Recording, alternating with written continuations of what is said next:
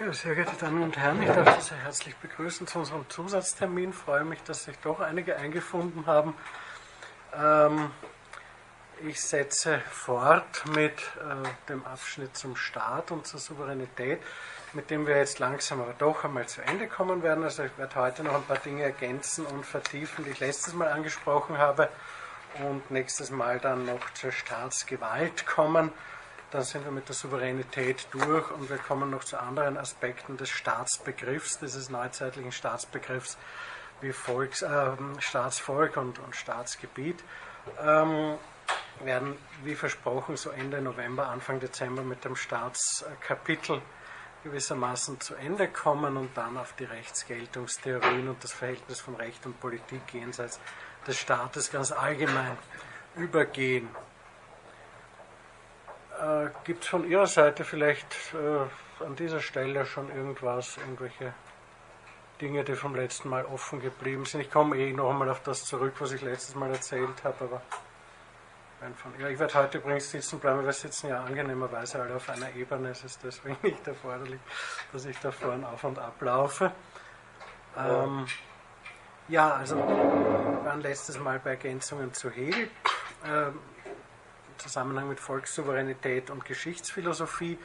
Ich habe Ihnen dann ein wenig was erzählt zu Karl Löwitz äh, Meaning in History, seine Auseinandersetzung mit Hegel und auch mit Marx, mit einer zielgerichteten Geschichtsphilosophie, die behauptet, die Geschichte der Menschheit steuere auf ein bestimmtes Ziel, auf ein, bestimmte, äh, auf ein bestimmtes Ergebnis hin. Ähm, spannend daran für unseren Kontext, dass Löwit eben sehr stark auf dieses Moment der angeblichen oder tatsächlichen Übernahme von theologischen oder religiösen Konzepten in philosophische und politische äh, Lehren und Ideen ausgeht, der von, von, von Löwitz selber als Säkularisierung bezeichnet wird, aber eben auch bei anderen Theoretikern, wie insbesondere bei Karl Schmidt, äh, ziemlich große Bedeutung erlangt. Ich bin dann übergegangen zu Karl Schmidt, äh, für den das Moment der Entscheidung, der politischen Entscheidung, der Artikulation eines politischen Willens, einer konstituierenden Gewalt, aus der heraus Recht erfließe, ein zentraler Ansatzpunkt ist. Ich habe Ihnen kurz geschildert, die äh, politische äh, Grunddisposition bei Schmidt, auch den Werdegang.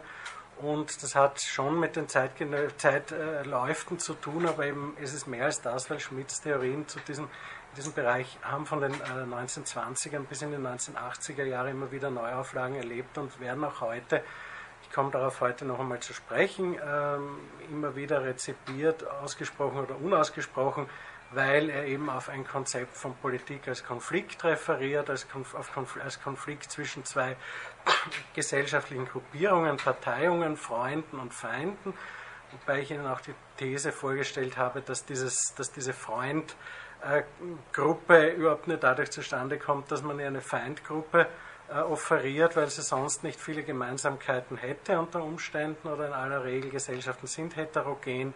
Sie sind es heute mehr als früher, aber früher waren sie es auch. So richtig homogen und monolithisch waren die eigentlich nie. Und daher dient dieses Freund-Feind-Schema schon auch sehr stark zur Identitätsstiftung und zur Generierung einer politischen Einheit, die dann auch als wie Koselleck, Reinhard Koselleck, ein, ein äh, Historiker und Geschichtstheoretiker des 20. Jahrhunderts und ein Schmidt-Schüler, allerdings ein kritischer gemeint hat, die man dann als kämpfende Gesamtheit überhaupt mobilisieren kann und als politisch auch äh, einsetzen kann. Und äh, ja, also die, die äh, Aktualitätsbezüge werde ich heute noch ein wenig konkretisieren. Ich habe Ihnen auch das Konzept des Ausnahmezustands bei Schmidt geschildert, also die Suspendierung von Recht oder einer Rechtsordnung überhaupt mit dem Zweck, dann in weiterer Folge zu einer Diktatur zu kommen. Ich werde das heute noch ein wenig genauer beleuchten, weil der Begriff Diktatur ja auch immer sehr äh, verschwommen und verwaschen behandelt wird, auch in den Medien, aber nicht nur dort. Ein paar Dinge wollte ich ergänzen. Also wir haben letztes Mal auch dieses Thema mit der Volkssouveränität angesprochen bei Hegel und ich habe Ihnen äh, einen, äh, so als, als Gegenkonzept die Ansicht, die im Artikel 1 des österreichischen Bundesverfassungsgesetzes zum Ausdruck kommt, präsentiert, nicht weil ich das für so bedeutsam hielte, sondern weil das halt äh, die Gegenposition ähm, zum Ausdruck bringt. Gleichwohl könnte man sagen, naja, aber das funktioniert ja gar nicht, Das könnte man dann als Einwand noch bringen, aus naturrechtlicher Position sozusagen.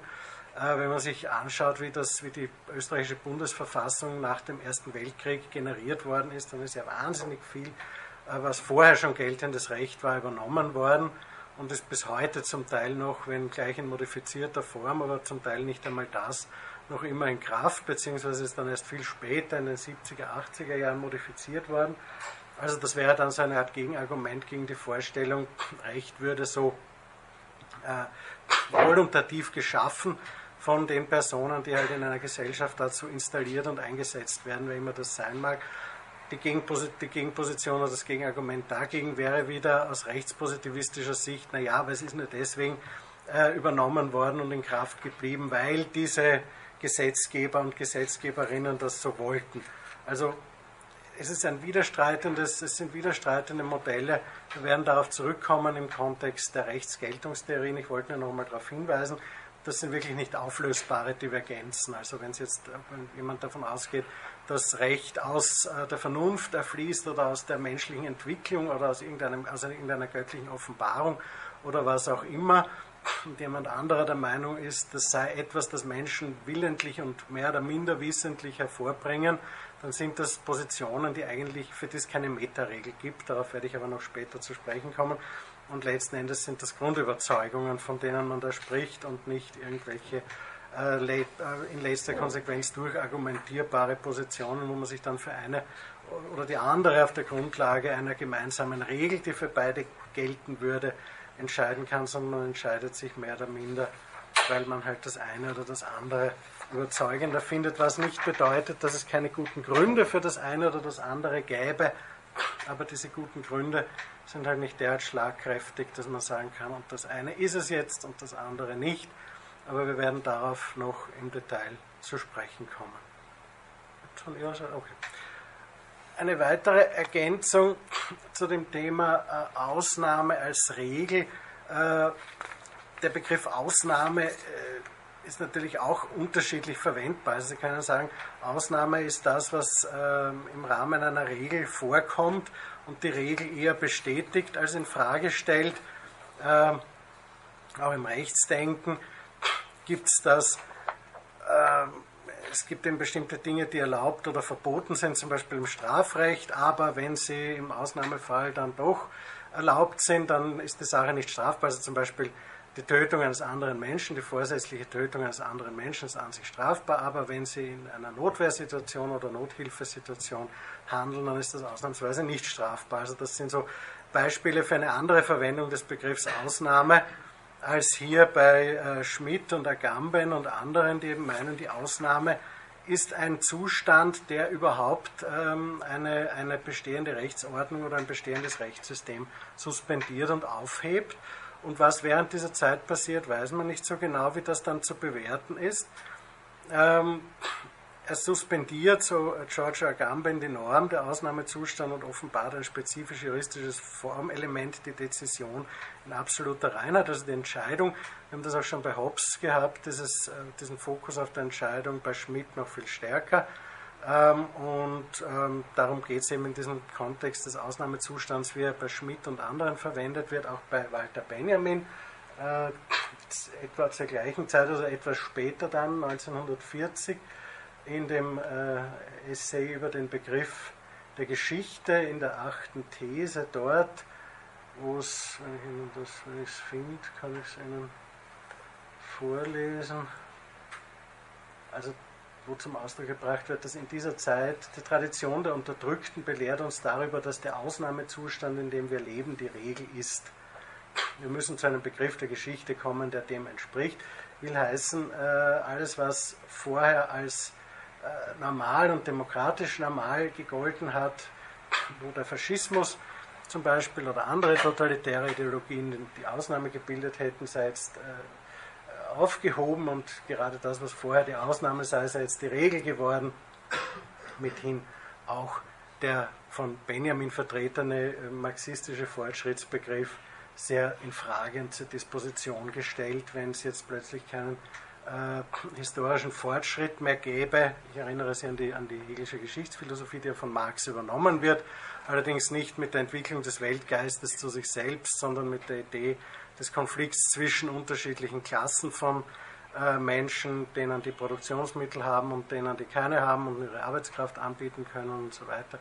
Äh, und das dann ja auch zu einer Entwicklung führen soll und zu einem Ziel, nämlich dadurch, dazu, dass sich das sogenannte Proletariat durchsetzt gegenüber der anderen, der, der kapitalistischen äh, Klasse oder Kaste. Ein anderer Begriff, wie gesagt, der äh, letztes Mal vorgekommen ist, war der der Diktatur.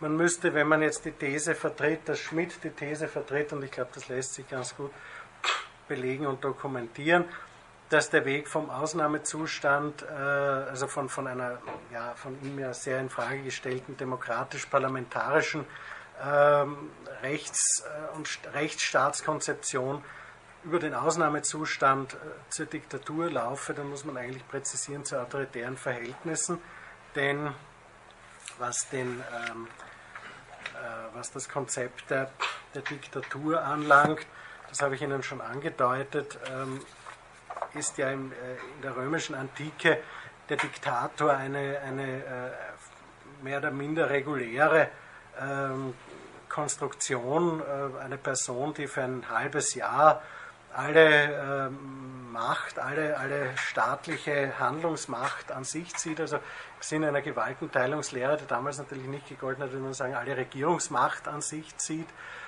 auch im, vor allem in Kriegssituationen oder während irgendwelcher bürgerkriegsartiger Situationen, der aber keine Gesetze erlassen darf, der nach einem halben Jahr sich wieder verabschieden muss. Äh, das verändert sich gegen Ende der ähm, Römischen Republik, also im ersten Jahrhundert vor unserer Zeitrechnung. Ähm,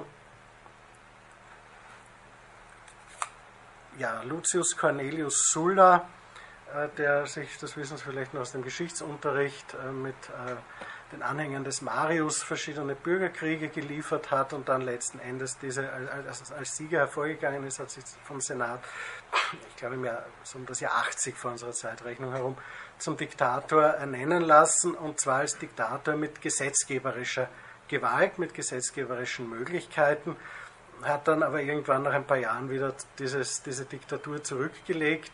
Was Sie wahrscheinlich auf jeden Fall wissen aus dem Geschichtsunterricht, dass Gaius Julius Caesar einige Jahrzehnte später sich zum Diktator auf Lebenszeit ernennen hat lassen, allerdings in diesem alten Sinn einer Bündelung von Regierungsmacht, keine äh, gesetzgeberische Kompetenz und dass er wenig äh, kurz äh, nach dieser, also ich glaube, ja, im gleichen Jahr noch einen Monat später war dann tot, nämlich ermordet, weil äh, die, also das Argument äh, der, der, der Mörder war, dass sie einen Tyrannen beseitigen wollten, der sich jetzt zum König Rex, ein total verpönter Begriff, aufspielen wollte und der äh, das, das, Verfahren, das Gefüge, das rechtliche Gefüge und politische Gefüge Roms gewaltförmig verändern wollte. Das ist dann allerdings tatsächlich später unter Augustus sehr gewaltförmig geändert worden und Augustus hat zwei Dinge gemacht. Er hat sich nicht zum Diktator ernennen lassen und er hat nicht irgendwelche formalen äh, rechtlichen Regelungen der Erzeugung von mhm. Normen oder der Regierung des Konsulats und so weiter umgekrempelt, sondern er hat das von, von innen heraus gewissermaßen unterwandert und unterhöhlt, indem er sich als Prinzeps deklariert hat, also als erster im Senat, indem er die Kontrolle über das Volkstribunat, über alle, wir werden in einem technischen Sinn auf jeden Fall korrekterweise sagen können, verfassungsrechtlichen ähm, Institutionen und diese dann in seinem Sinn entscheiden hat lassen, ohne dass er jetzt großartig äh, sich einen Titel außer eben dem, den des Augustus, den ihm der Senat unterwürfig angetragen hat nach einer Reihe weiterer Bürgerkriege. Ansonsten aber nach außen hin die Sache unverändert gelassen hat, sich weder als König noch als Diktator noch als Kaiser, der Begriff Kaiser, den wir heute kennen und applizieren auf diese Zeit, ist eben auch ein Anachronismus, der nur eine Adaption des Namens Caesar oder Caesar, äh, wie es schlampig ausgesprochen heißt, ist, der zum Teil dieser Titulatur wurde, also äh, Imperator Kaiser Augustus. Aus diesem Kaiser oder Kaisar im Griechischen ist dann der Kaiser geworden, der aber im Mittelalter erst so als Funktionsbezeichnung auftaucht und beziehungsweise in der Spätantike dann aber als, als Herrschertitulatur sozusagen verwendet wird. Also da geht es eher von innen heraus, man lässt die Dinge formal, wie sie sind und verändert das System in Richtung einer autoritären Struktur. Und das ist auch das, was Karl Schmidt im Grunde vorschwebt. Der souveräne Diktator, wie er das nennt, der äh, schwingt sich auch zum Gesetzgeber auf. Er unterscheidet ja, er macht einen langen historischen Exkurs und unterscheidet kommissarische Diktaturen, das wäre also das, auch im ursprünglichen römisch-rechtlichen Kontext in der, in der späten Republik, was ich Ihnen gerade geschildert habe, der wird eben beauftragt von irgendwem, hat relativ weitreichende Rechte und ja, ist aber immer abhängig von irgendeiner anderen politischen Macht, die über ihm schwebt. Der souveräne Diktator eignet sich diese an, wird zum Aktionskommissar und wird zum Gesetzgeber das äh, ist dann sozusagen die Weiterführung dieses Entscheidungskonzepts, das nach Schmidt so zentral und wichtig sei. Ich habe Ihnen auch letztes Mal schon berichtet, dass Schmidt das letzten Endes auf ähm, theologische oder religiöse, nein, theologische Dispositionen zurückführt und in diesem Zusammenhang auch schon 1922 als Titel eines seiner Bücher die Wendung politische Theologie äh, verwendet hat. Äh, in diesem Sinn wird das auch meistens bezeichnet, dass wenn Sie heute von politischer Theologie lesen, ist es meistens das, außer in einem genuin theologischen Kontext, vor allem im Katholizismus, äh, hat das eine andere Verwendungs-, eine andere Bedeutungskonnotation, wo eben eine bestimmte Form von ja, Befreiungstheologie oder Theologie, die sich mit politiktheoretischen Ansätzen marxistischer Provenienz irgendwie verknüpft und versucht, soziales Elend in irgendeiner Form zu beheben. Äh, gemeint, aber im politiktheoretischen Kontext ist das meistens das, was Schmidt damit bezeichnet. Äh, Sie haben, glaube ich, richtigerweise hingewiesen auf den Tractatus Politico Theologicus von Spinoza und ich bin froh, dass ich mich richtig erinnert habe. Es geht da tatsächlich um eine völlig andere Konzeption als die von Schmidt. Äh, nämlich um eine Entflechtung von äh, politischen äh, Herrschaftsgeflechten und vor allem auch eine, eine Kritik des Souveränitätsbegriffs und religiösen theologischen Dispositionen. Das Buch ist 1670 anonym veröffentlicht worden, das sagt schon einiges aus und das ist heute besonders berühmt und das ist auch bei mir die erste Assoziation gewesen für eine ausgeprägte hermeneutische Theorie, die es im siebten Kapitel enthält wo es nämlich darum geht, die sogenannten heiligen Schriften des Judentums und des Christentums in einer solchen Art und Weise zu lesen, dass man auf deren wahre Bedeutung kommt. Also äh, Spinoza hat äh, mit diesem Text eine ähm, Traditionslinie eröffnet, die dann weit im, im 20. Jahrhundert zu einer, ja, also 19. 20. Jahrhundert äh, zu einer kritisch-historischen Lektüre dieser sogenannten Heiligen Schriften, also solcher Schriften, die von bestimmten Religionsgemeinschaften und ihren Anhängerinnen und Anhängern als äh, kanonisch, als Überlieferung göttlicher Offenbarung betrachtet werden, äh, gebracht, die eigentlich heute die Möglichkeit erschließt, oder seit dem 19. Jahrhundert in einer äh, Art und Weise die Möglichkeit erschließt, dass man dafür nicht mehr verfolgt und, und äh, bestraft wird biblische Texte oder andere religiöse Texte so zu lesen wie alle anderen Texte auch. Das ist ein gewaltiger Schritt gewesen. Ähm, Spinoza war ja auch jemand, der in der Tat zwischen allen Stühlen gesessen ist. Er war äh, aus der jüdischen Gemeinde von Amsterdam verbannt worden wegen zu äh, äh aufsässiger Ansichten. Er konnte sich auch, obwohl er extrem enorm gebildet, nicht an irgendeinem, äh, ja, an irgendeiner Bildungseinrichtung seiner Zeit etablieren, ist letzten Endes immer als, als freischaffender Schriftsteller äh, präsent gewesen in den, in den philosophischen Debatten seiner Zeit und auch relativ jung gestorben ist, hat 1632 bis 1677 gelebt, hat sich sein, sein Unterhalt äh, ziemlich hart durch das Schleifen von Glaslinsen äh, verdienen müssen.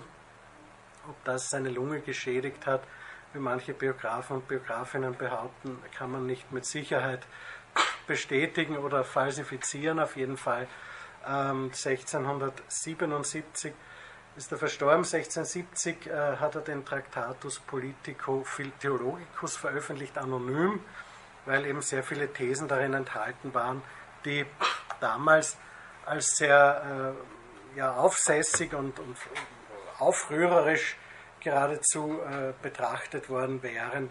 Ähm, erstens, weil es ihm um die Idee der persönlichen Freiheit ging, dann um die Idee eines demokratischen Gemeinwesens, wo alle, ja ich weiß nicht ob wirklich alle, aber zumindest ein Teil der Bevölkerung mitbestimmen konnte oder könnte und wo man sich auch kritisch mit dem Begriff der Souveränität auseinandersetzt und so ein Konzept wie das der Majestätsbeleidigung zum Beispiel, wir werden darauf zu sprechen kommen, ich fürchte nicht mehr heute, aber nächstes Mal.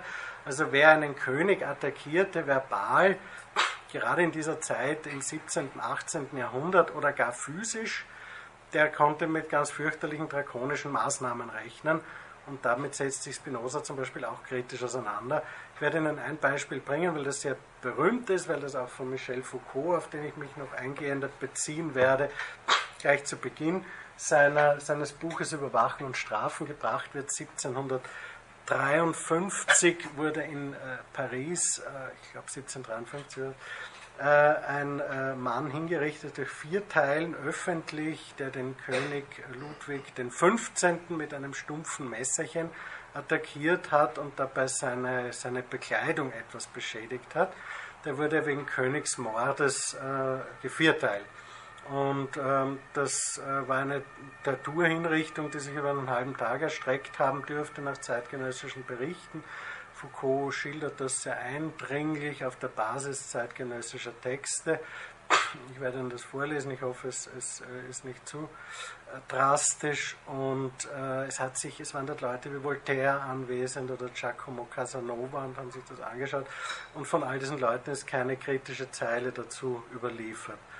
Ähm, also die, die, die, die Idee eines sakrosankten äh, eines praktisch von, den, von, von Gott oder von, von, von göttlicher Macht äh, abgesegneten, legitimierten Königs und Herrschers, der weder verbal noch äh, schon gar nicht physisch angegriffen werden darf. Wir haben das ja auch bei, bei Hegel schon gehabt, die, also dann viel später, die Idee, naja, die, die, den souveränen Fürsten, den darf man nicht attackieren, außer man ist Philosoph und äh, macht das in verantwortungsvoller Weise.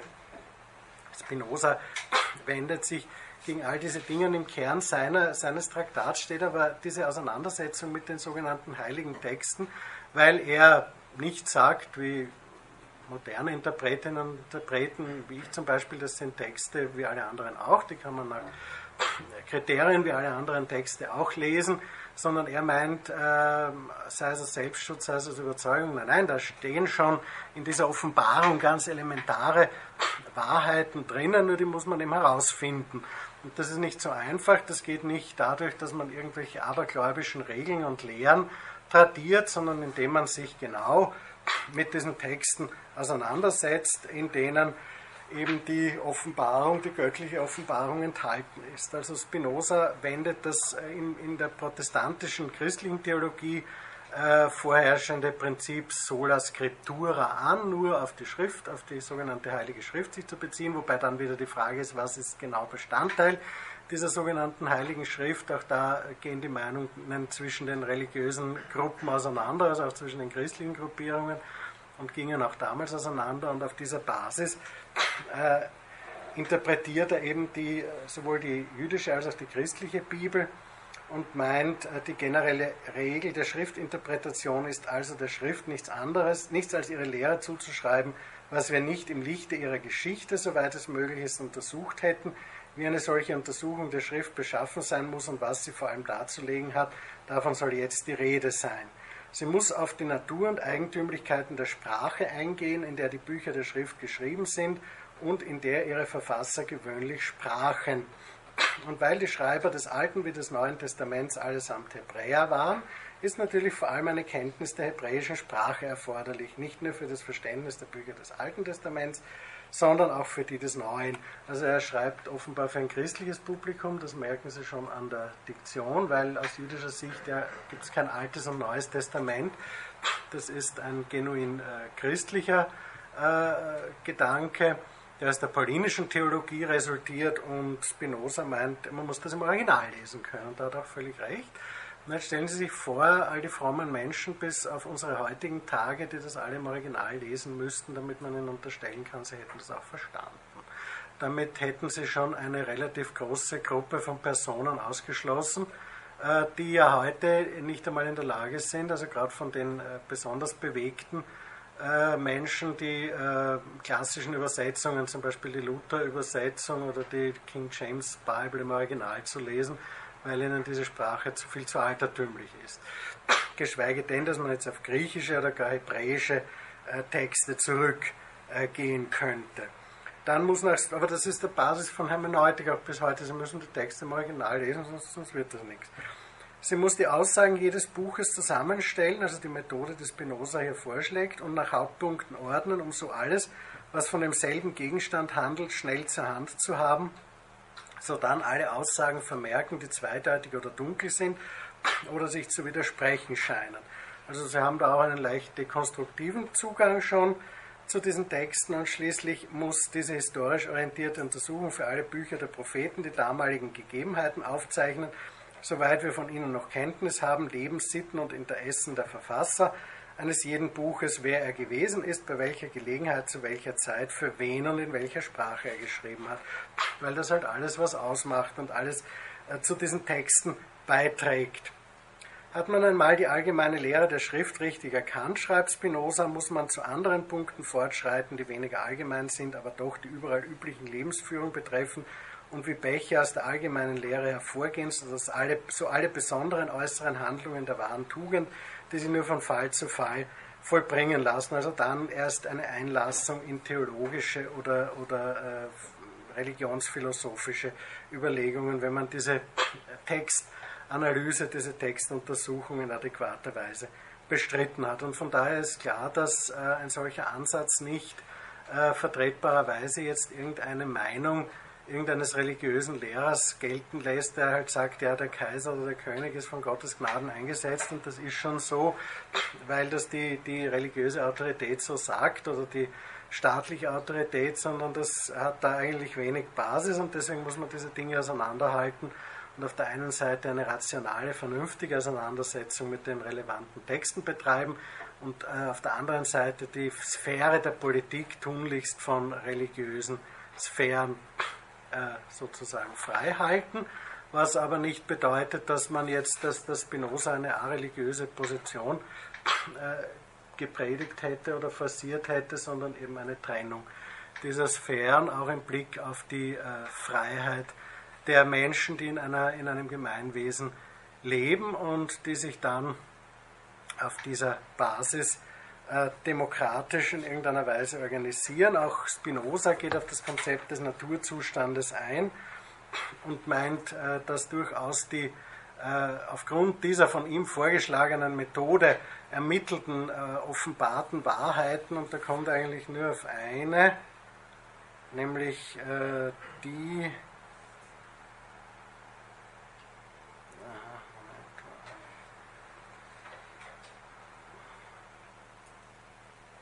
Ja, also die Gottesliebe und die Nächstenliebe, glaube ich, sind, die, sind diese zentralen äh, Momente, die er herausdestilliert und die er auch äh, dann äh, so als, als, als Korrektiv zum Naturzustand aus auch vorschlägt, aber mehr religiöse Legitimation eines politischen Systems scheint ihm nicht sinnvoll und vor allem scheint ihm der Zweck des Staates in der Freiheit der darin vorkommenden Menschen zu liegen.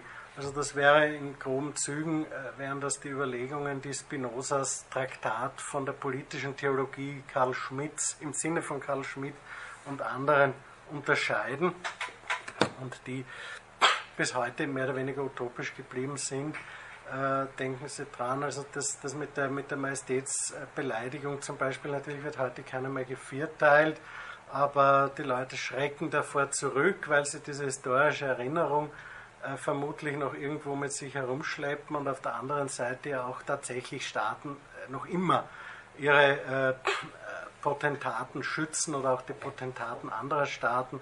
Denken Sie an den Herrn ähm, äh, Böhmermann, einen deutschen Satiriker, der kürzlich den Herrn Erdogan den türkischen Staatspräsidenten beleidigt hat und deswegen in der Bundesrepublik Deutschland nach deutschem Recht wegen Beleidigung eines äh, ausländischen Staatsoberhauptes äh, verfolgt wurde oder noch immer verfolgt wird, keine Ahnung.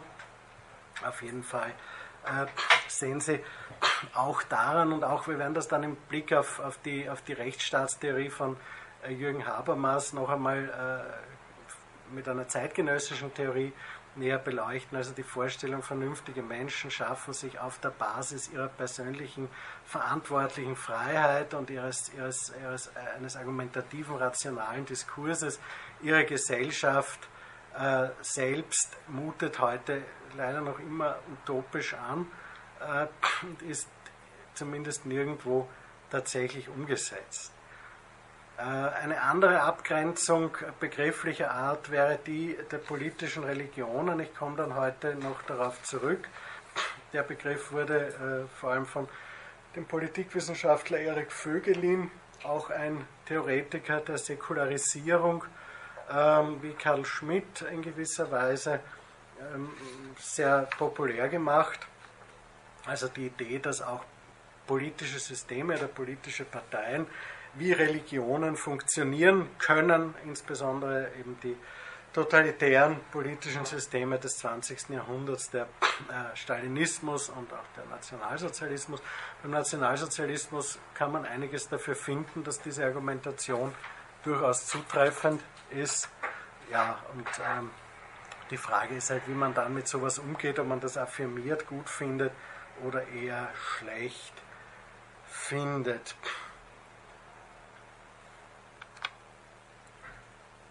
Die Zugehensweise, wie wir sie bei Karl Schmidt finden, äh, ich habe es Ihnen letztes Mal schon angedeutet, definiert der Ägyptologe Jan Assmann in seinem Buch Herrschaft und Heil, wo er sich sehr kritisch äh, mit dem Konzept politischer Theologie auseinandersetzt, folgendermaßen.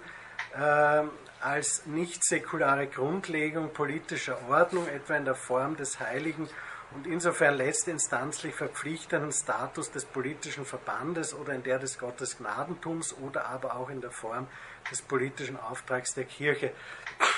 In Parenthese bemerkt, das klingt jetzt alles sehr altertümlich und historisch und Sie werden vielleicht sagen, ja gut, das mag ja sein, dass das irgendwann einmal äh, relevant war, solche Theorien, aber das, das ist doch heute aus der Welt. Ich werde Ihnen äh, versuchen, ein paar Beispiele dafür zu bringen, dass das nicht aus der Welt ist, leider würde sich niemand mehr darüber freuen, wenn dem so wäre als ich.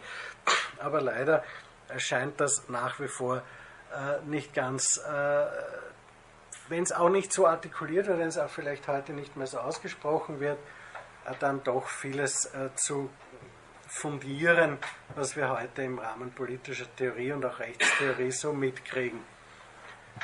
Ähm, Aspern selbst ähm, versucht dem gegenzusteuern und sagt, naja, also wenn da behauptet wird, zum Beispiel von Karl Schmidt, äh, habe Ihnen das eh dann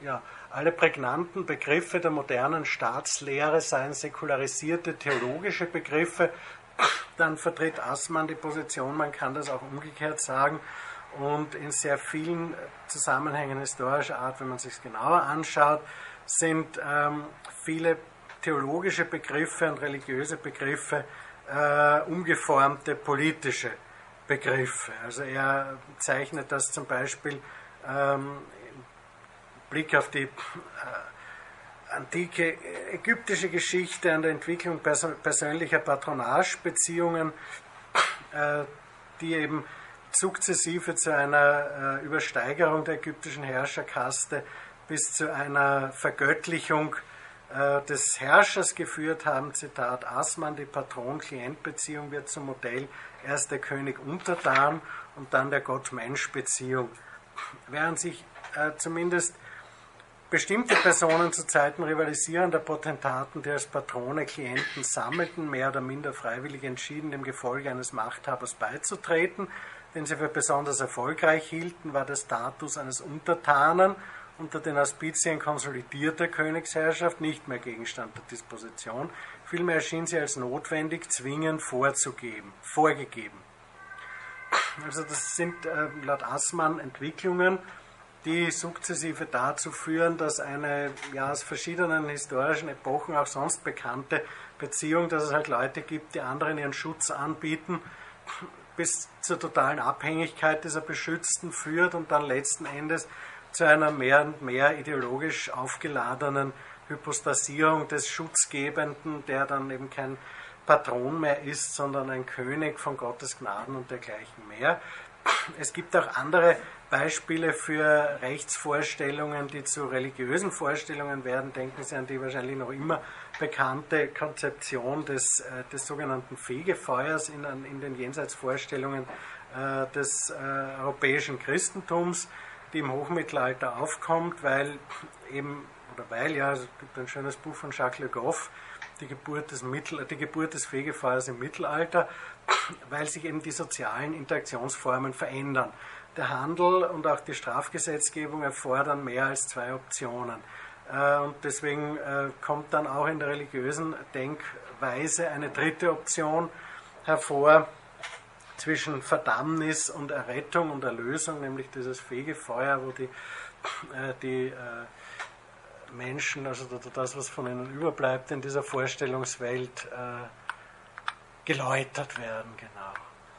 Das, das sind Beispiele, die man bringen kann und derer sind nicht wenige dafür, dass sich eigentlich religiöse Vorstellungen sehr stark an politischen oder sozialen Konzepten orientieren und nicht umgekehrt, aber gleichwohl gibt es diese doch sehr wirkungsmächtige, äh, sehr wirkungsmächtige politiktheoretische Position äh, einer theologischen und religiösen Grundlage von Politik, auf die man wieder zurückkommen müsse. Es gibt auch das, ist, vielleicht sollte man auch noch erwähnen, dass diese Idee einer politischen Theologie äh, auch wieder historische Vorläufer und Vorbilder hat. Also äh, der Begriff Theologie überhaupt bei Platon, die Rede von Gott oder von den Göttern, ganz unspezifisch, ohne irgendeine Offenbarungsidee, die Theologia Civilis kommt bei Varro ins Spiel im äh, zweiten Jahrhundert, also 116 bis 7, ja, das kann sein. Äh, die heute dann oft in der Literatur mit dieser politischen Theologie in dem Sinn, wie ich sie jetzt eben präsentiert habe, bei Schmidt oder auch in kritischer Absicht bei Assmann beschrieben, in Zusammenhang gebracht wird, also die Idee, dass es halt so viele Menschen gibt, die man irgendwie bändigen muss, das Volk muss gebändigt werden, die sind ja alle so gewalttätig und so dumm und von irgendwelchen Trieben gebeutelt und dafür ist die, Zivil, die Theologie zivil ist gut, dass man den Leuten halt sagt und dann, wenn ihr dieses tut und jenes lasst, dann werdet ihr bestraft und deswegen auch wieder zu einer Stabilisierung der Respublika beiträgt. Äh, die äh, spezifische Form, Karl, in der Karl Schmidt auf die politische Theologie äh, oder sein Konzept der politischen Theologie entwickelt, ist das der Offenbarungsreligion, ich habe Ihnen das schon angedeutet, also der, sei es jetzt der, also einer monotheistischen, vor allem bei ihm der katholischen äh, Ausprägung, aber Offenbarungsreligionen sind halt alle jene monotheistischen Religionen, vor allem aber auch andere Religionen, die davon ausgehen, dass eine göttliche Offenbarung auf die Menschen äh, herniederkommt und diese Offenbarung dann irgendeine Erkenntnis oder ein wirkliches Wissen über äh, göttliche Verhältnisse beinhaltet. Wie gesagt, bei Spinoza ist die, die Sache die, dass der eben dann zum Beispiel sagt, das muss man sich genauer anschauen, was diese Offenbarung enthält. Äh, andere sind da nicht so äh, pingelig und äh, Schmidt war eben eher auf der Linie, also das, äh, die eine Wahrheit, der eine, der eine Gott und die eine, die eine Erkenntnis. Jan Assmann spricht in dem Zusammenhang auch von exklusiven äh, Monotheismus, also äh, im Gegensatz zu inklusivem äh, pantheistischen Ansätzen, wie sie zum Beispiel auch Spinoza vertreten hat, aber wie sie auch in der Antike vertreten worden sind. Äh, Assmann bringt das auf die, auf die formelhafte Gegenüberstellung äh, des äh, Gottes der jüdischen Bibel, insbesondere der, des Tenach, also der ersten fünf Bücher, Mose, ich bin, der ich bin, ich bin alles, äh, ich bin, der ich bin und außer mir ähm, ist sozusagen die Schöpfung. Und ähm, in, der, in, der, im, in dem Roman Der goldene Esel des Apuleius aus dem ersten Jahrhundert vor unserer Zeitrechnung, wenn mir jetzt nicht alles täuscht, sagt die Göttin Isis ähm, ich bin alles, was ist. Das wäre der äh, pantheistische Zugang und bei Spinoza zum Beispiel ist die pantheistische Vorstellung, also Gott und die Natur sind eins. Das Göttliche ist in der Natur allenthalben enthalten, auch im Menschen, ähm, der ja nur ein kleiner Teil der Natur sei und auch wohl ist. Ähm, das ist eine andere Form von Monotheismus, also da gibt es auch nicht mehrere göttliche Wesen, sondern eine Gottheit, aber eben nicht eine äh, transzendente, sondern eine, die in der, in der, in der Welt selbst äh, präsent ist. Die Art Offenbarungsreligion, auf die, äh, oder die Art Monotheismus, auf die implizit die politische Theologie, insbesondere Schmitz, setzt, ist das exklusive Monotheismus, der den, die Idee des einen Gottes mit der Idee der einen Wahrheit verbindet, die dann auch gewaltförmig durchgesetzt werden könne oder solle. Äh, Erik Vögelin, ich habe es Ihnen schon äh, erwähnt, das ist ein, äh, ich weiß gar nicht, ob er in, in, in, Wien geboren wurde, auf jeden Fall hat er da studiert und sich hier auch habilitiert, hat dann eher, auch er auf, auf der Basis der, der sogenannten Nürnberger Gesetze gezwungenermaßen äh, emigriert und äh, hat sehr stark sich mit diesem Begriff der Säkularisierung auseinandergesetzt und ist in Amerika auch recht stark äh, rezipiert worden und wird das neben Leo Strauss in konservativen Thinktanks nach wie vor. Leo Strauss war ein Schüler, oder Leo Strauss eigentlich war ein Schüler von Karl Schmidt, musste auch emigrieren, hat dann aber insbesondere dieses Freund-Feind-Modell sehr stark übernommen. Äh, Vögelin hat die Vorstellung herausgearbeitet, dass äh, bestimmte politische Bewegungen, ideologische Strömungen äh, quasi religiösen Charakter aufweisen und auch wie religiöse Systeme funktionieren würden.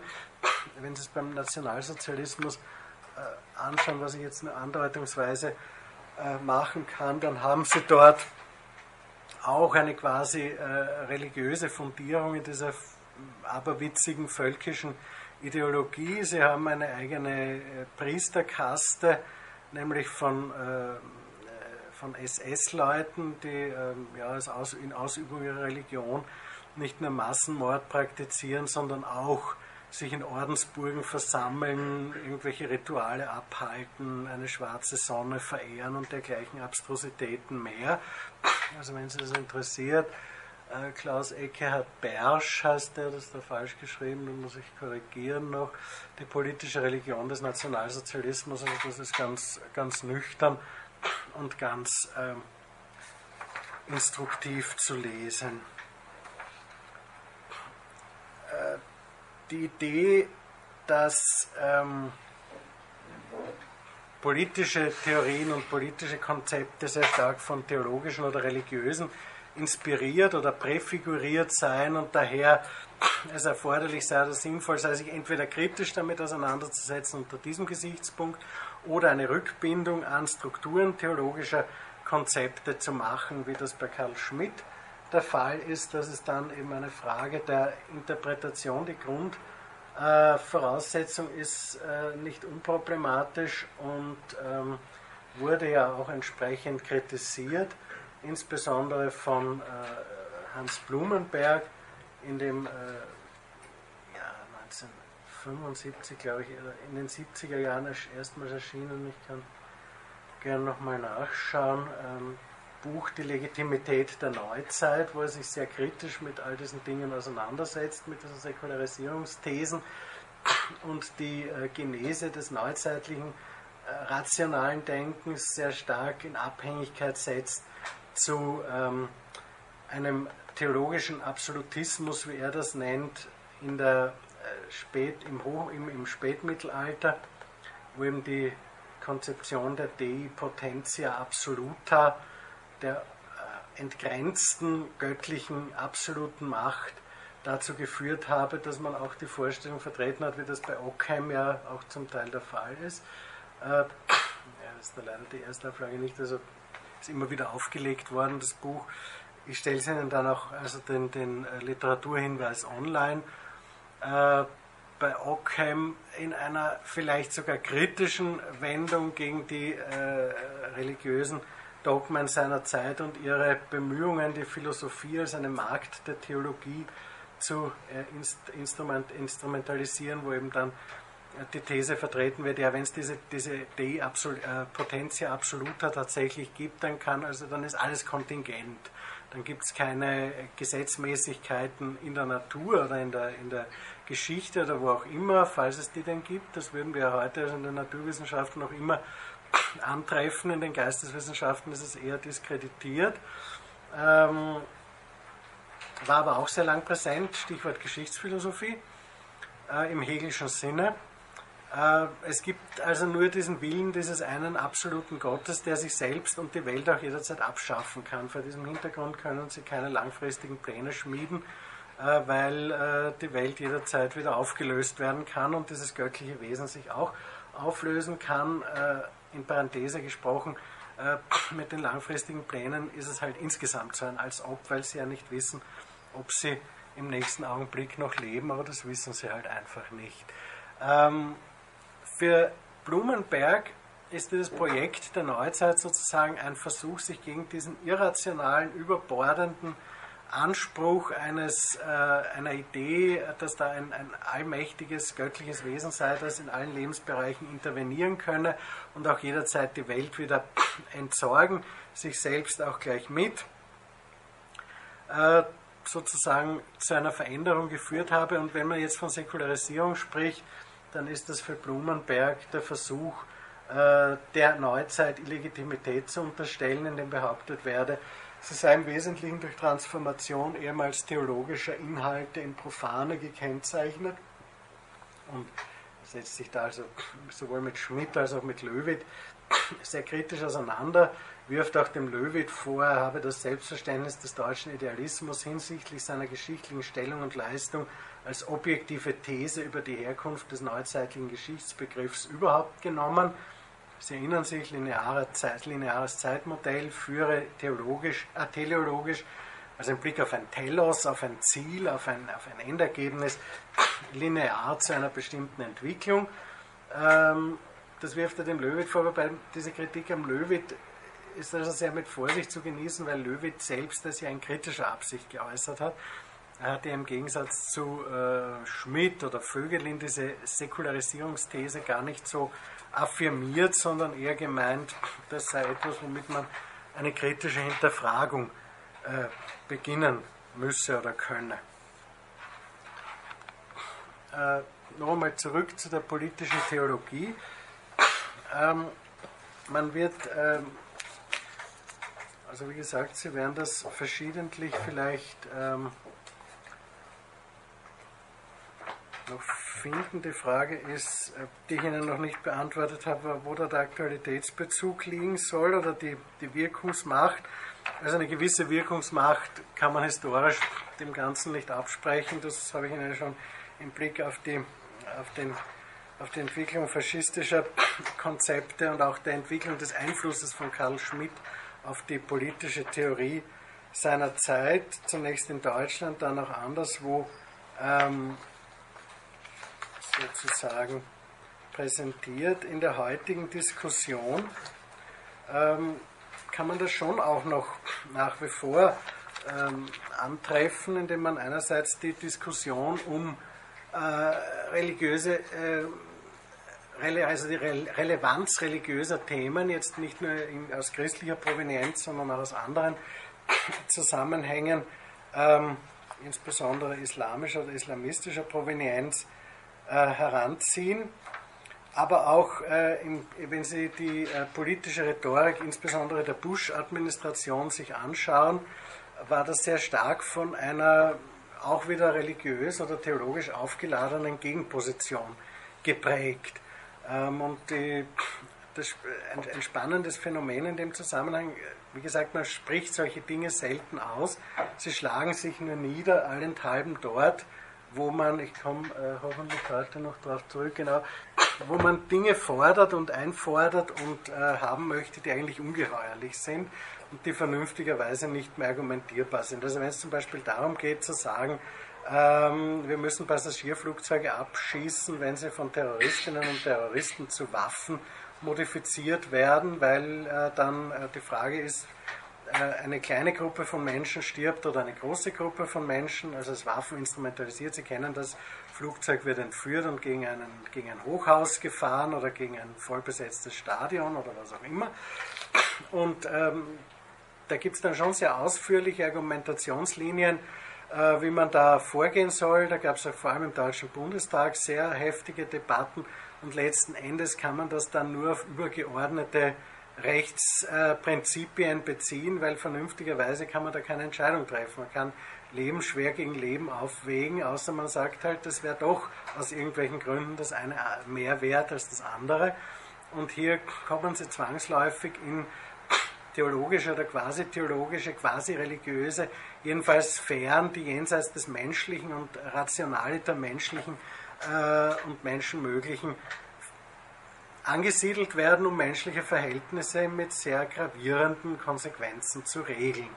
Als die, äh, es ist aber auch in der, in, der, in, der, in der alltäglichen oder medialen Diskussion so, dass diese Dinge hochschießen, also wenn Sie das verfolgt haben, vielleicht vor anderthalb Jahren, als die äh, Mordanschläge auf, die, äh, auf, auf, Redakteurinnen und Redakteure der Zeitschrift Charlie Hebdo in Paris äh, erfolgt sind, gab es dann insbesondere im deutschen Fernsehen, also in den öffentlich-rechtlichen äh, Sendern, die dort ja im Gegensatz zu den, zum österreichischen Rundfunk tatsächlich einen Bildungsauftrag noch immer wahrnehmen und ein relativ hohes Niveau der Diskussion zumindest zuweilen erkennen lassen, sehr schnell eine, eine völlig ungefragte und eigentlich auch unpassende äh, Bekenntniswelle äh, von Leuten, die gesagt haben, na, ich als Christ oder ich als Christin würde dieses und jenes und kann das und jenes nicht verstehen.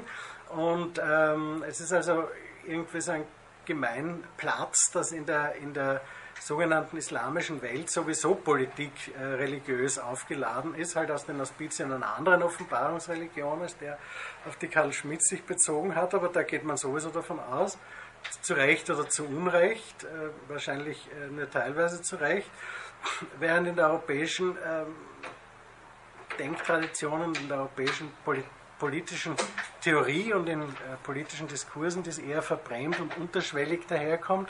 Aber dort, wo es heikel wird und wo ähm, es kritisch wird und wo es auch plötzlich wieder opportun oder naheliegend erscheint, äh, bestimmte Gruppen zu benennen, die sich feindselig gegenüberstehen, dort ist der Rückgriff auf religiöse Parameter und Paradigmen relativ schnell wieder zur Hand. Äh, Karl Schmidt hat eben versucht, das habe ich letztes Mal aber schon geschildert, äh, den Souveränitätsbegriff überhaupt äh, religiös und theologisch aufzuladen, also diesen pouvoir constituant, der über den Dingen steht. Ich komme darauf im Kontext der Naturrechtstheorie noch einmal zurück, aber das ist so ein zentraler Punkt, also das ist enthoben der Sphäre menschlicher Argumentation und menschlicher Vernünftigkeit die äh, Argumente gegeneinander stellt und ähm, man sozusagen durch Fragen und Hinterfragen und Gespräch und Nachdenken und Überdenken äh, in irgendeiner Weise transzendieren oder überwinden kann, sondern das ist etwas, das der Sphäre des Menschlichen schlichtweg nicht zugänglich ist, sondern das auf eine metaphysische Sphäre im Sinne einer, einer, einer, einer, einer quasi religiösen Sphäre zurück gebunden ist.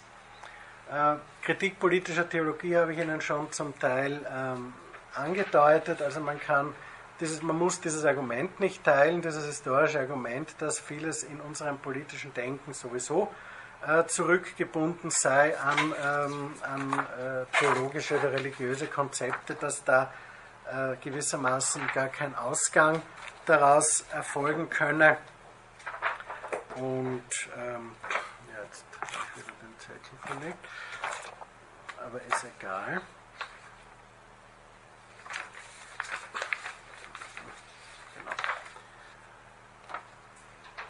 Man kann da auch noch äh, ein Stück weiter gehen und sagen, ähm, es gibt ja auch noch sowas wie äh, politische Also alles, was, was mit der Vermengung von, von Religion und Politik zu tun hat, das nimmt dann halt so relativ schnell gefährliche Ausmaße an. Ähm und die ähm, Politiktheoretikerin Judith Sklar, auf die ich noch äh, im Kontext äh, der Demokratie- und Rechtsstaatstheorie zu sprechen kommen werde, hat in einem äh, sehr beeindruckenden Essay, der Ende der 80er Jahre erschienen ist, Liberalismus der Furcht, äh, wo es eben um die Frage geht, ja, wenn wir kein gemeinsames, kein Summum Bonum finden können, also kein gemeinsames Gutes, auf das wir unsere politischen äh, Ideen und politischen Vorstellungen, bitte. Äh, welches politische Konzept ist da jetzt gemeint, was in Anarchie zu Fege, Bitte? Ja, welches politische Konzept besteht da jetzt in Anarchie zum Fege vorher? Äh, ach so, ja, das Fegefeuer im Mittelalter, ja. Also das Strafrecht ändert sich in der Zeit äh, dahingehend, dass man eben sagt, es gibt noch was Drittes zwischen, ähm, äh, zwischen na, Hinrichtung und, und Freilassung. Ähm, es gibt auch ähm, in der, im, im, Denken über Handelsbeziehungen, äh, ich hoffe, ich finde, ich habe das, Moment, ich suche es Ihnen gerade voraus.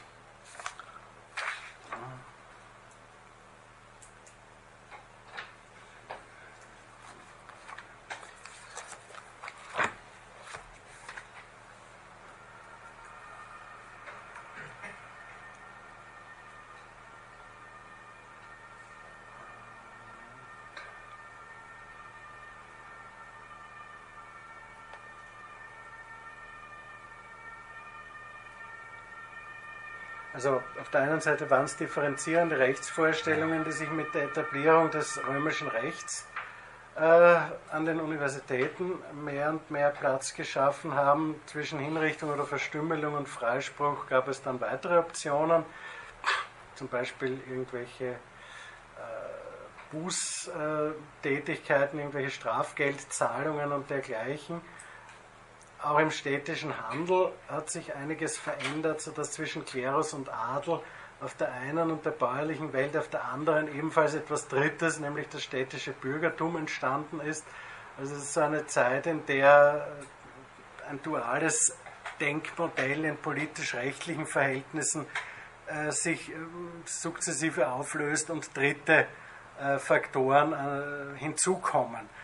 Und in, diesem, in dieser Zeit tritt eben auch die Idee äh, des sogenannten Fegefeuers in den in theologischen Konzepten auf, wo man zwischen Himmel und Hölle oder zwischen, äh, äh, ja, wie heißt das, äh, in ja, Hölle und, und, und Paradies, genau, noch ein drittes ansiedelt, nämlich das Fegefeuer, wo äh, eine bestimmte Läuterung und Reinigung vollzogen werden soll an diesen sündigen Seelen, weil Sie kennen das ja vielleicht aus der, aus der christlichen Theologie, also insbesondere der augustinischen Theologie, äh, ist ja prinzipiell die überwältigende Mehrheit der Menschen sowieso verdammt und nur einige wenige werden auserwählt. Also das mäßigt sich im 12. und 13. Jahrhundert alles irgendwie ab ein wenig und die Welt wird pluraler und es gibt zumindest drei Optionen und nicht mehr bloß zwei.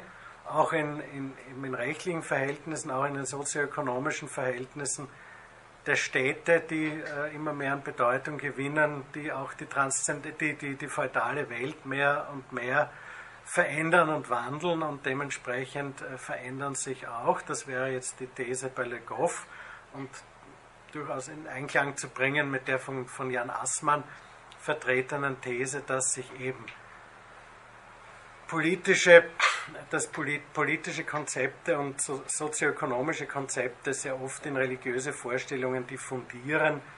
Ähm, hier ein Beispiel dafür äh, gegeben wäre, dass man sagt, ja, die Welt wird äh, sozusagen dreigliedrig und deswegen wird auch das Jenseits dreigliedrig was vorher nur zweigliedrig war.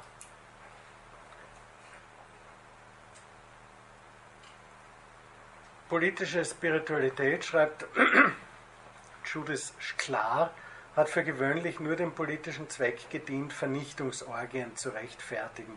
Sie verweist in diesem Zusammenhang auf den Kampfruf der spanischen Legion während des spanischen Bürgerkriegs, eine wichtige Stütze des faschistischen äh, Regimes, Viva la muerte.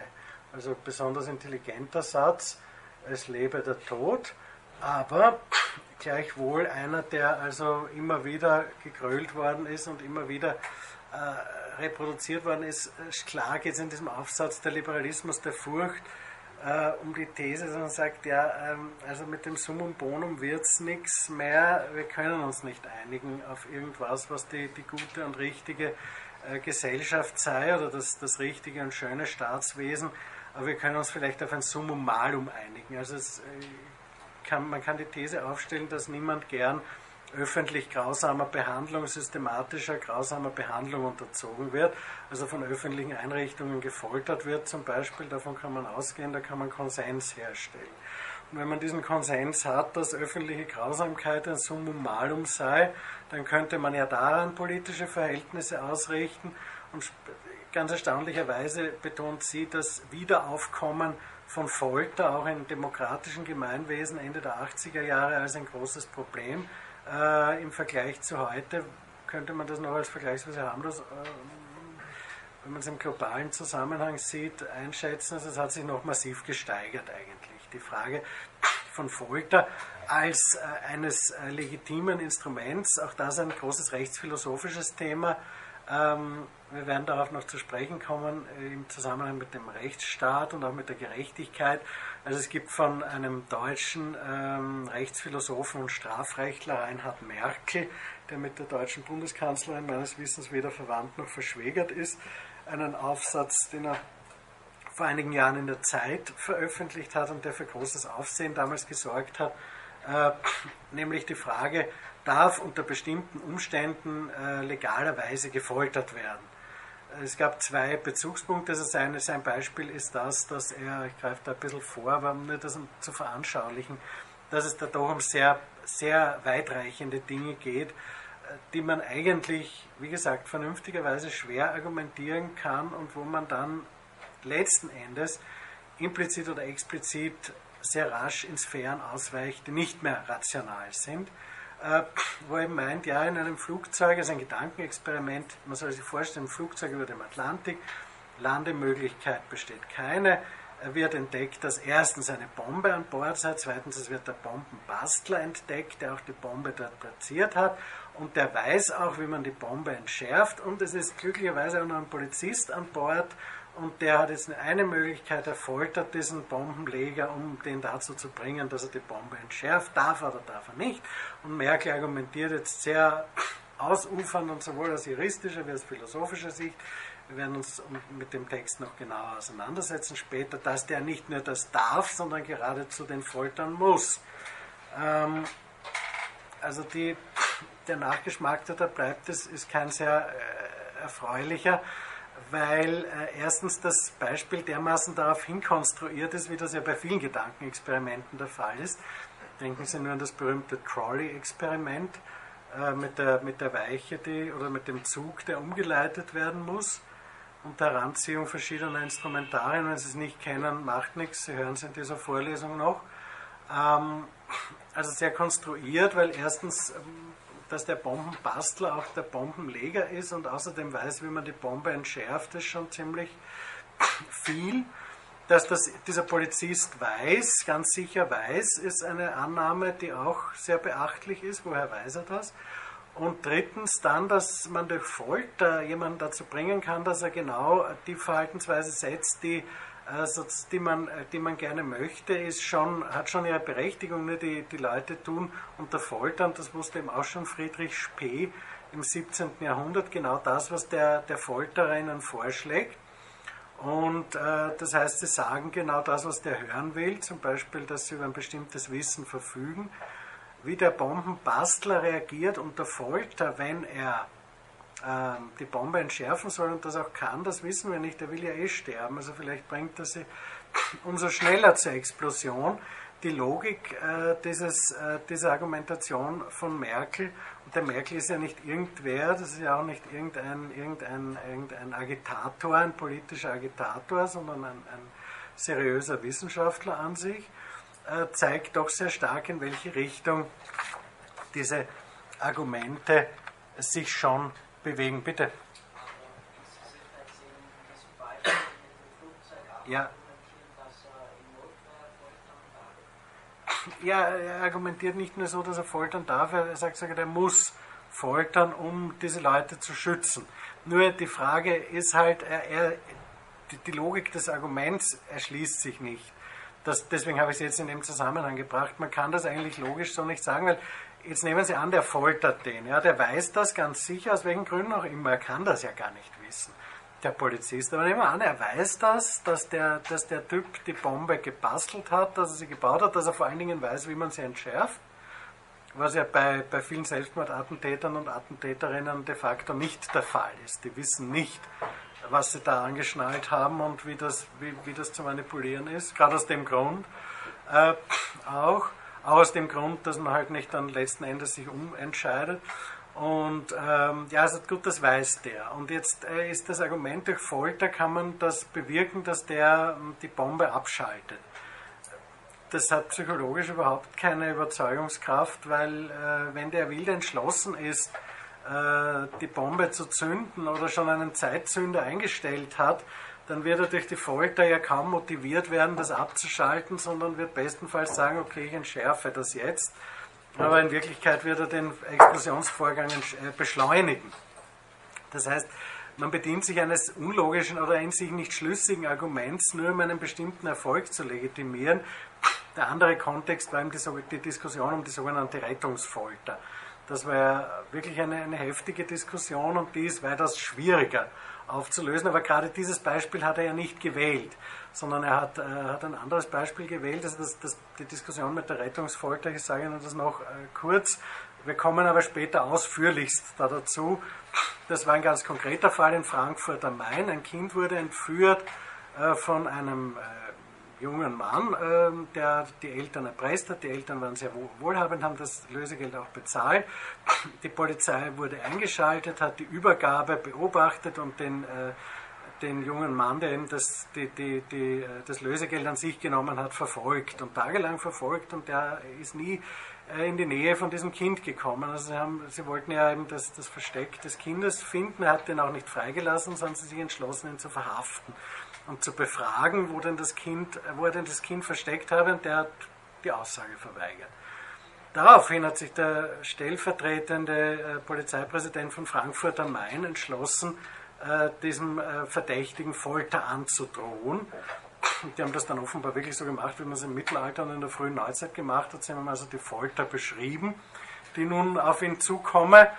Und nach dieser Beschreibung hat er sich spontan entschlossen, äh, die Sache aufzuklären und hat ähm, eben gemeint, er hatte den, den äh, Entführten schon kurz nach der Entführung ermordet und hat die Polizei dann auch zur Leiche geführt. Also ganz, ganz äh, traurige Angelegenheit. Das hat ein Nachspiel.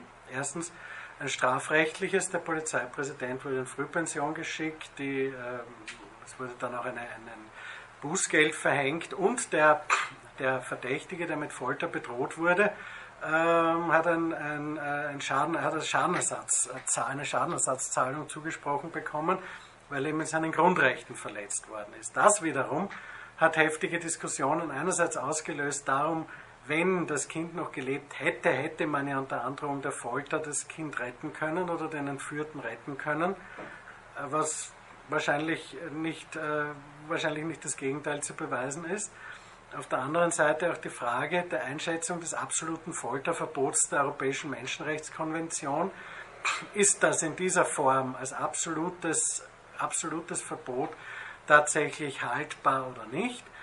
Und auf der anderen Seite die Frage, wenn jemand, wenn, es, wenn eine solche Situation eintritt, wie sie da eben in Frankfurt am Main äh, eingetreten ist, ist das dann legal? Kann man das dann legalisieren? Kann man da eine Ausnahme von diesem absoluten Folterverbot äh, argumentieren oder nicht? Ich persönlich würde meinen, so nachvollziehbar mir dieses Verhalten der involvierten Polizeibeamten ist, äh, würde jede Ausnahme des absoluten Folterverbots dieses ohnehin noch mehr aushöhlen, weil wir haben zwar in Europa, in der Europäischen Menschenrechtskonvention ein solches absolutes Folterverbot, das auch von allen Vertragsstaaten unterschrieben worden ist. Wir haben auch viele Staaten auf der Welt, wie zum Beispiel die Vereinigten Staaten, die keinerlei äh, Verpflichtungen dieser Art sich selbst auferlegt haben und wo das offenbar überhaupt kein Problem ist. Und auch sehr viele europäische Länder, die Unterzeichnerstaaten der EMRK sind, haben auch schon amerikanischen Geheimdiensten äh, mit großer Wahrscheinlichkeit äh, Lokalitäten angeboten, wo sie Verhöre auf dieser Basis durchführen können. Und es gibt auch jedes Jahr Berichte des, des Europarates und von diesen beauftragten Expertinnen und Experten wie, wo, wann und unter welchen Voraussetzungen gefoltert wird. Das ist auch in Österreich, kommt da auch jedes Jahr vor. Also es ist ohnehin schon trotz absolutem Folterverbot ähm, nicht weit her. Und wir haben gerade in der europäischen Geschichte, aber nicht nur in der europäischen Geschichte, eine lange Tradition des Folterns und mit verheerenden Wirkungen. Sie kennen das aus den sogenannten Hexenprozessen, wo Menschen gefoltert worden sind, bis sie genau das gesagt haben, was der verhörende Mensch hören wollte und dann auf dieser Basis dieses Geständnisses äh, grausam hingerichtet worden sind. Auch in den Vereinigten Staaten haben Geständnisse bis auf den heutigen Tag sehr hohe Beweiskraft vor Gericht, obgleich äh, die meisten Strafrechtsordnungen, äh, Strafverfahrensordnungen Sachbeweisen den Vorzug geben, haben Geständnisse eine sehr hohe Beweiskraft und äh, ja, das sind halt oft, kommen halt oft unter Bedingungen zustande, die nicht koscher sind. Äh, jetzt habe ich da irgendwie schon was verstellt. Ja, also dann, da wäre ich auch schon bei der Frage, warum gerade Karl Schmidt.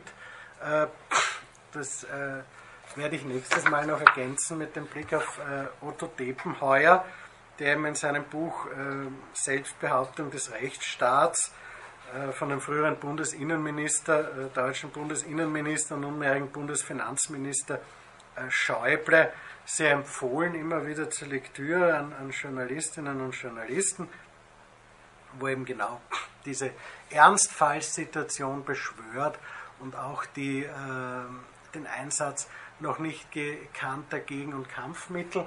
Was ich Ihnen auch noch äh, kurz vorstellen möchte, wenn Sie es noch nicht kennen sollten, nächstes Mal, ist das Theaterstück äh, Terror von Ferdinand von Schirach wo es eben genau um diesen Abschuss einer Passagiermaschine geht, die als äh, nach Ansicht der Behörde, der involvierten Behörde oder des involvierten äh, Soldaten als Waffe äh, instrumentalisiert wird und deswegen abgeschossen werden muss. Und das Publikum wurde in diesem Theaterstück aufgefordert, jetzt als, als Schöffen sozusagen zu agieren und als Schöffinnen und abzustimmen über die äh, Verurteilung oder den Freispruch, weil in Deutschland das Nothilferecht anders geregelt ist als bei uns. Darauf komme ich aber nächstes Mal zu sprechen. Das Spannende ist, je mehr das Ganze äh, entgrenzt worden ist, also das ist ja auch im Fernsehen dann gezeigt worden, desto höher war die Freispruchrate. Also die Leute, je weiter das äh, distanziert war, desto, desto schneller waren sie mit dem Freispruch zur Hand. Wir werden äh, nächstes Mal das nochmal auf Schmidt zurückbinden und der Frage, nachgehen, warum eine solche Aushebelung des Rechtsstaats vielleicht auf den ersten Blick kommen wir schon in Richtung Rechtsstaat, der dann auch, den wir auch noch separat behandeln werden. Aber warum das eigentlich ein Problem ist, auch wenn das auf den ersten Blick vielleicht ganz naheliegend und vernünftig erscheint, Bedrohung von zigtausend Menschen, ein paar hundert müssen dafür leider sterben warum das ein Riesenproblem ist und warum man derlei eigentlich nur mit äh, nicht rationalen äh, Konzepten begründen kann und argumentieren kann und behaupten kann. Darauf komme ich nächsthin noch zu sprechen. Schließe dann dieses Thema ab und komme noch als, letztes, als letzten Abschnitt dieser äh, Überlegungen zur Souveränität also der Souveränitätsbegriff, um das noch einmal vielleicht klar zu sagen, damit nicht irgendwie der Eindruck entsteht, dass äh, ist irgendwie das zerfleddert. Das ist eben ein sehr starker äh, Souveränitätsbegriff, der die Möglichkeit zum Beispiel äh, entgrenzter staatlicher Eingriffe wie der Tötung von Terrorverdächtigen ohne Gerichtsbeschluss, wie die USA das pflegen, des Abschusses von Passagiermaschinen, wie Herr Depenheuer das fordert, wenn sie als Waffen von Terroristinnen und Terroristen instrumentalisiert werden und dergleichen mehr. Das stellt eben eine sehr starke Readaption eines entgrenzten, weitgehenden Souveränitätsbegriffs dar, der letztlich in der Tat auf theologischen Konzepten und nicht mehr rationalen Konzepten basiert. Kommen nächstes Mal dann aber hauptsächlich zur Staatsgewalt, also dieses Aspekts des Terror of Legal Punishment, wie Thomas Hobbes das nennt, und dem, was ähm, Foucault als Biopolitik bezeichnet. Wir schließen dann nächstes Mal das Souveränitätskonzept insgesamt ab, kommen dann noch zu anderen Aspekten des Staatsbegriffs und dann eben in weiterer Folge zu Rechtsgeltungstheorien und anderen Formen politisch-rechtlicher Interaktion. An dieser Stelle meine übliche Frage, gibt es Ihrerseits Fragen, Rückmeldungen aller Art?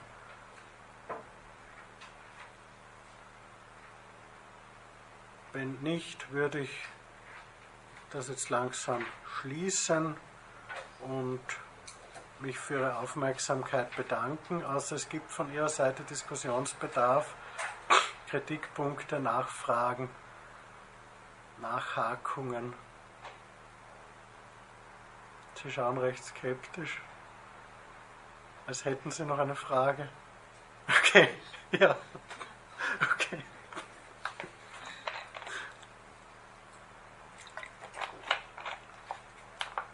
Fragen, Kritikpunkte?